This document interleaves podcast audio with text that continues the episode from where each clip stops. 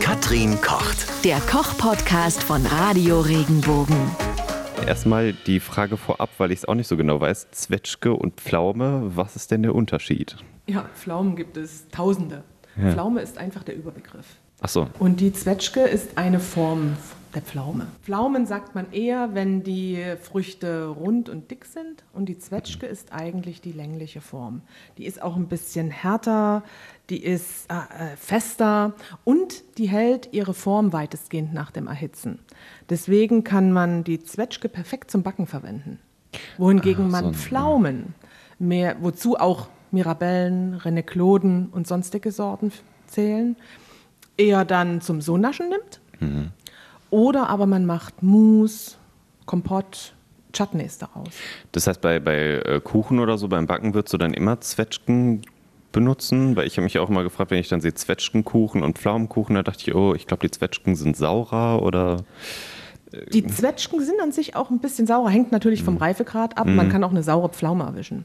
Aber zum Backen ist die Zwetschge einfach perfekt, weil sie fester ist. Und wenn man mit Hitze rangeht, dann, dann erhält sie, behält sie ihre Form, suppt vielleicht nicht ganz so viel aus wie eine Pflaume. Ja, es bildet sich ja, die, die Feuchtigkeit tritt ja aus, das Wasser äh, aus der Frucht. Und von daher finde ich, die Zwetschge ist die ideale Frucht zum Backen. Was ich mich gerade so gefragt habe, kann man das eigentlich machen, äh, dass man irgendwie eine Pflaume, Zwetschge oder so püriert und dann irgendwie im, in den Kuchen gibt? Weil ich finde es immer eigentlich ein bisschen störend, dass da dann so dicke Teile noch drin sind im, Kuchen. Aber das ist doch das Schöne, wenn man auf so eine Ach, Frucht beißt. ich Ah, finde, eine das, Möschen, nee, das, ich glaube, das ist einfach so eine Frage. Das ist wie bei, bei, der Marmelade, ob du es mit Stückchen magst oder nicht. Das mag ich auch komplett weich püriert. Ja, quasi. das kannst du natürlich machen. Du kannst ja einen Pflaumenmus draufstreichen. Ja. Oder ein etwas, eine pürierte Pflaume oder eine pürierte Zwetschge. Natürlich, man alles, okay. alles kann man machen. Und was schmeckt, ist erlaubt. Das ist klar.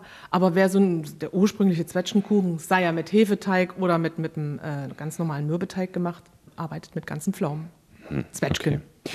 Und äh, so Kirschen, Pfirsich, Nektarinen, Mirabellen und so, was, was können wir denn äh, daraus eigentlich noch so machen? Also bei meiner Oma weiß ich, okay, die macht eine Marmelade draus, wenn sie wieder welche hat, aber gibt es da noch irgendwas? Naja, man macht ja Marmelade daraus oder man hat es eingekocht, weil die in relativ kurzer Zeit in großer Menge anfallen.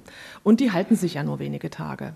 Also muss man sie relativ schnell vertun. Also wenn du jetzt Kirschen erntest am Baum zwei, drei Tage im Kühlschrank, dann sind die hinüber. Ja. Das heißt, man muss sie schnell verarbeiten. Man isst sie entweder frisch, so lieb ich das Obst am meisten, direkt vom Baum am liebsten.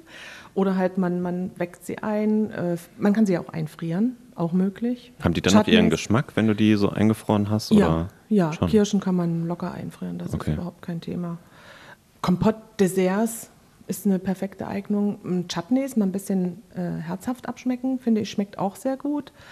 Und dann gibt es bei mir zu dieser Zeit auch diese so berühmten Zwetschgenknödel, Marillenknödel, also Ah, Aprikosenknödel, Mhm. dass man dann einfach auch mal so ein Süßgericht einstreut, wo man die gut unterbringen kann und was wirklich lecker ist. Wo du gerade herzhaft gesagt hast, gibt es da denn auch sowas mit Kirschen, dass man da irgendwie vielleicht so ein, so ein herzhaftes Gericht hat, wo man die verbraten kann, sag Na, ich in der mal? Kirschen kann man sowieso sehr gut zu Wild reichen.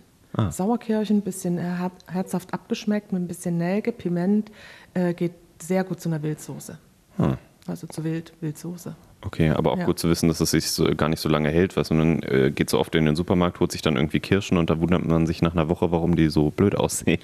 Aber Ja, müssen- die werden nicht ja, besser durchs Lagern. ja, also ich muss sagen, ich hole mir immer so maximal 200 Gramm, so gut zwei Hände voll, dass man sie eigentlich gleich wegnaschen kann. Und, Mhm. Und dann hat man auch den maximalen Genuss. Wie lagerst du die dann im Kühlschrank oder Im irgendwo? Kühlschrank. Da- Das schon. Im Kühlschrank, Okay. im, im Gemüsefach werden die gelagert. Und das ist eigentlich die einzige Chance, wie sie sich halten. Ein bisschen. Was übrigens auch ganz lecker ist, Pfirsiche und Steinpilze. Das wäre eine herzhafte Variante für ein Steinobst. Hm. Ohne Fleisch? Aprikosen. Einfach so? Ja, ohne Fleisch, als Salat, Aha. aber natürlich auch zum Steak. Mega gut. Ja. Bisschen Rosmarin dazu, so ein bisschen diese, diese Waldnoten, weil Steinpilze aus dem Wald kommen. Mhm. Schlägt man so ein bisschen den Bogen. Kann man sehr gut auch zusammen in der Pfanne braten. Erst die Steinpilze, dann die Pfirsiche, natürlich ein bisschen vorher schälen am besten. Mhm. Überbrühen, schälen, in Spalten schneiden und dazugeben. Das ist eine tolle, herzhafte Variante. Und ich koche auch häufig herzhaft mit Aprikosen. Ah. Aprikosen im Salat, Aprikosen-Fenchelsalat, Aprikosen-Karottensalat. In Couscous schmecken Aprikosen sehr gern, wenn sie ganz klein gewürfelt sind.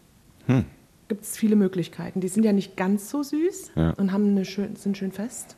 und bringen trotzdem so eine kleine so einen Säurekick und eine ganz leichte Süße mit in die Gerichte.